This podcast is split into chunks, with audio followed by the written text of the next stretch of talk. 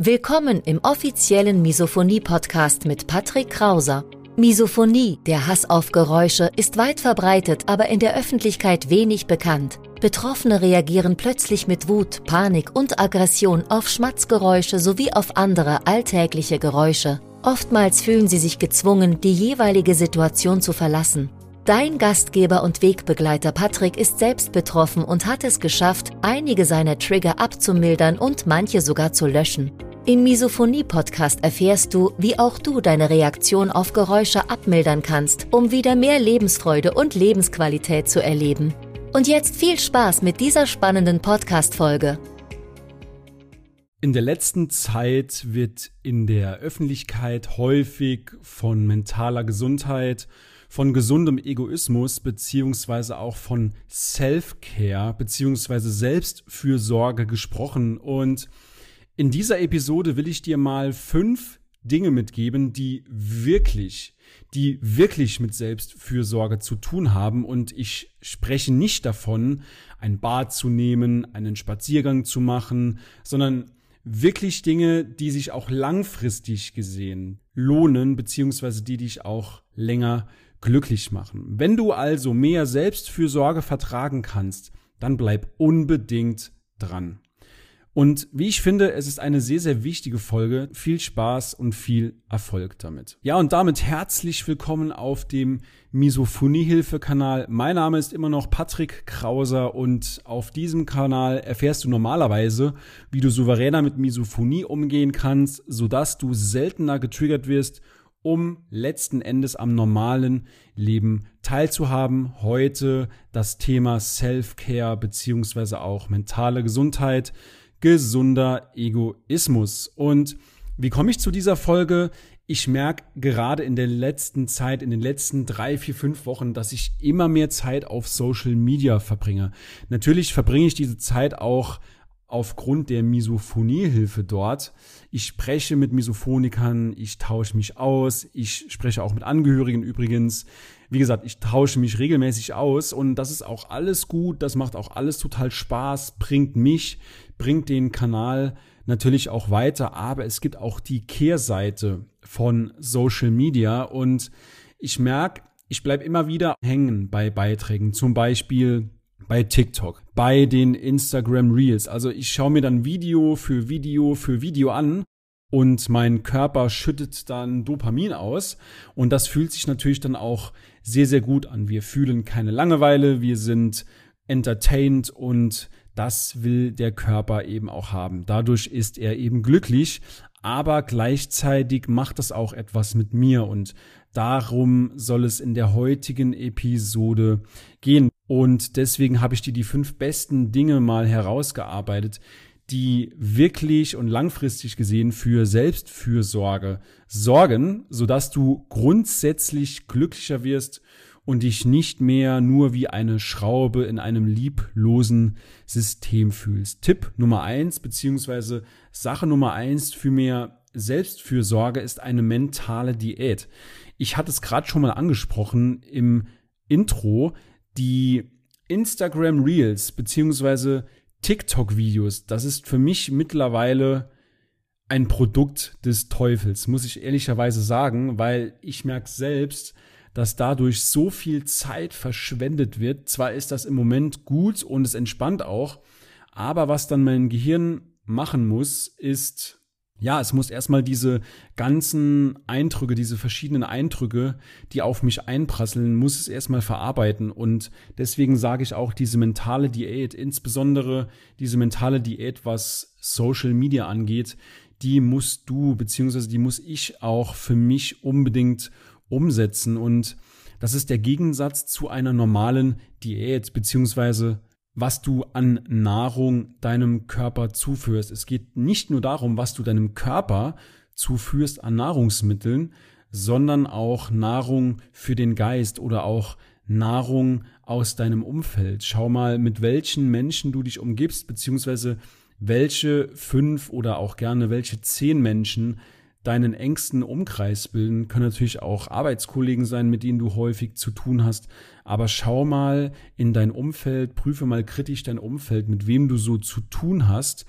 Gemäß dieses Prinzips der mentalen Diät folge auch mehr Social Media Kanälen, die dich irgendwo bereichern und nicht einfach nur entertainen, sondern die dich auch langfristig ausbilden und dir auch etwas zurückgeben. Also Punkt Nummer eins, mentale Diät. Punkt Nummer zwei, ich darf es nicht so deutlich aussprechen, wie ich es eigentlich meine, aber es muss dir egal sein, was andere von dir denken. Das will ich eigentlich damit sagen. Weil du musst mal sehen, Leute, die denken ohnehin nur an sich. Das heißt, selbst wenn du irgendwie mal in der Öffentlichkeit, wenn dir mal im Restaurant der Teller Suppe auf den Schoß fällt, dann ist das klar für den Moment sehr, sehr unangenehm. Aber die Leute vergessen das auch gleich wieder. Die denken nicht in einem Jahr an dich und sagen, hier derjenige, dem der Teller Suppe auf den Schoß gefallen ist. Das langfristig gesehen denken Leute einfach nur an sich und die Menschen denken ganz, ganz selten nur an dich und diejenigen Menschen, die wirklich nur deine Fehler suchen, die nur an dich denken, um das Ganze negativ auszulegen, das sind in meiner Welt beziehungsweise meiner Ansicht nach sind das einfach arme Menschen, weil sie kein eigenes Leben haben und deswegen, das ist so der typische Hate. Insofern lass dich davon nicht beeinflussen und mein Tipp an dieser Stelle, dass du eine Egalhaltung entwickelst und einfach mal denkst, ja, okay, na und, was betrifft mich das? Und du kannst eben nicht beeinflussen, was andere Menschen von dir denken. Du kannst nicht beeinflussen, wie sich andere dir gegenüber verhalten.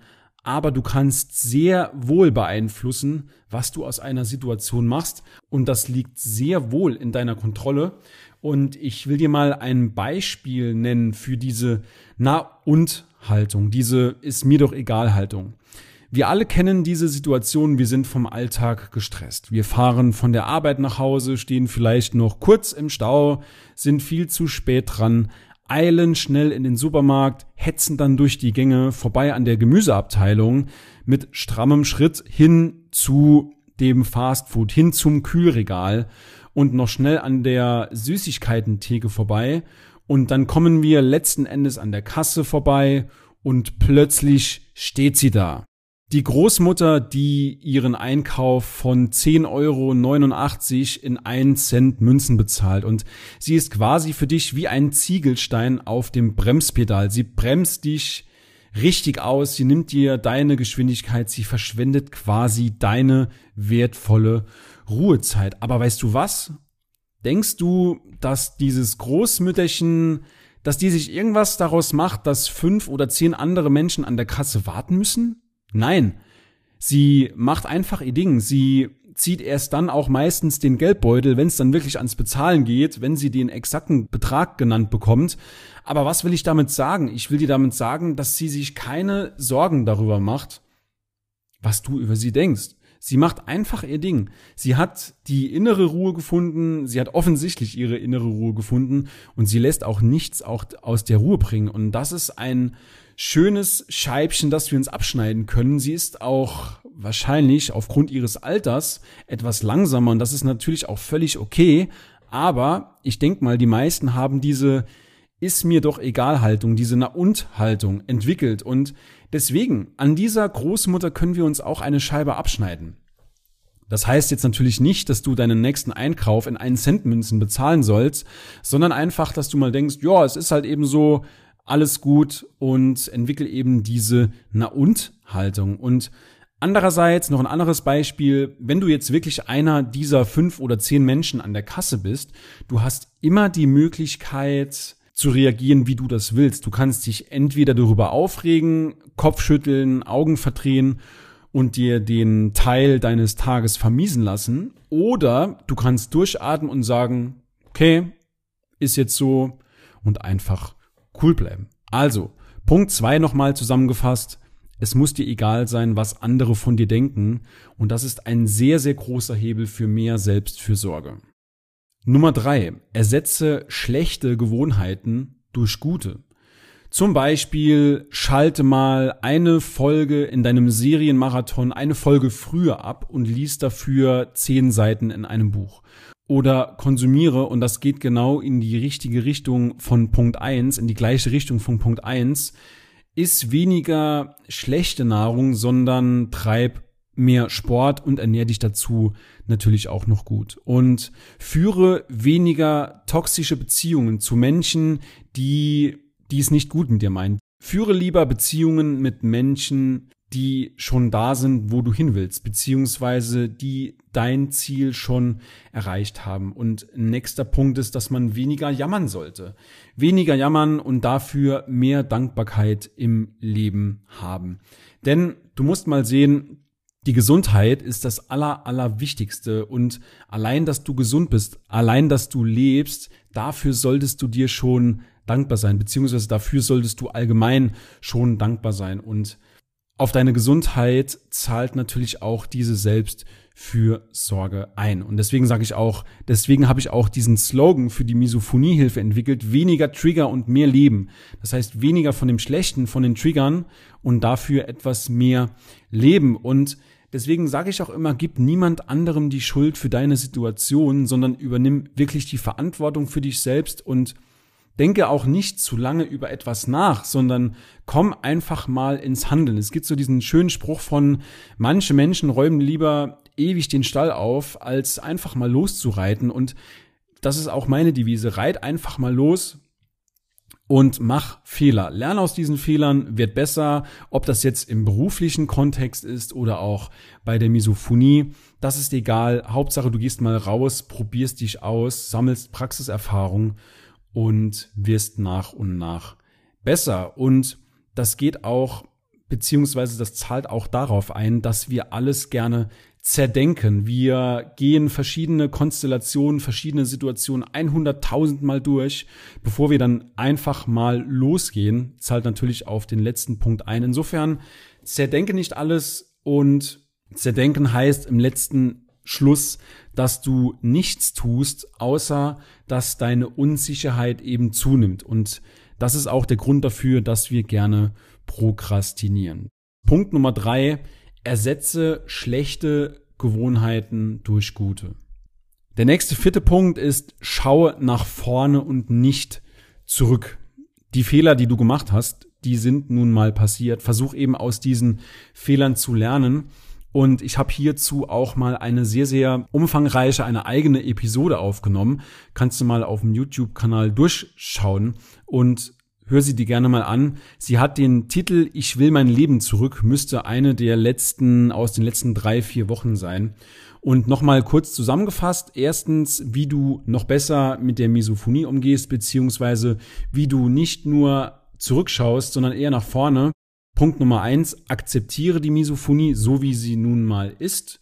Du leidest daran und kannst daran nur bedingt was ändern durch Klopftechniken, durch verschiedene Entspannungsübungen, aber es gibt auf jeden Fall Mittel und Wege.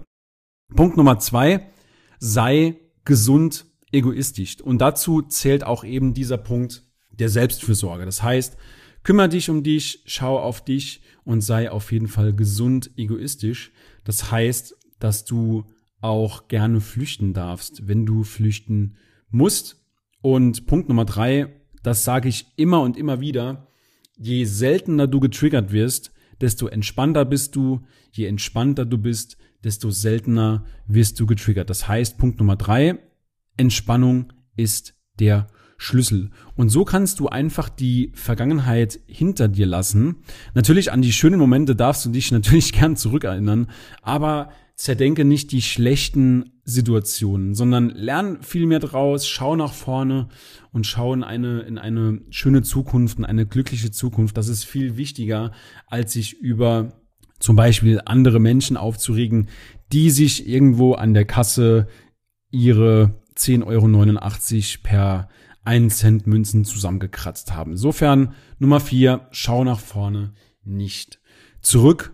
Punkt Nummer fünf und einer der wichtigsten, wenn nicht sogar der wichtigste Punkt, setze Grenzen, lerne Nein zu sagen. Und damit betreibst du sehr, sehr viel Selbstfürsorge. Du kennst diese Situation bestimmt. Jemand fragt dich, ob du mit auf eine Feier kommen willst, auf eine Party, aber du hast überhaupt gar keine Lust und während du die Frage gestellt bekommst, da wird die schon heiß, die wird unwohl, dein innerer Widerstand wächst sozusagen und nach einem sekundenlangen inneren Kampf sagst du dann schmerzverzerrt ja, obwohl du eigentlich nein meinst und das Kopfkino geht dann los. Die Selbstzweifel steigen. Warum habe ich dann jetzt Ja gesagt, obwohl ich doch eigentlich gar keine Lust habe? Und schau mal, Nein zu sagen kann extrem, und ich meine das wirklich so, wie ich sage, extrem erleichternd sein.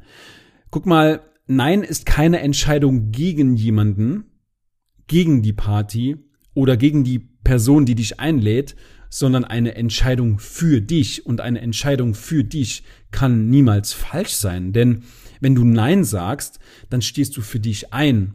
Du sagst Ja zu dir.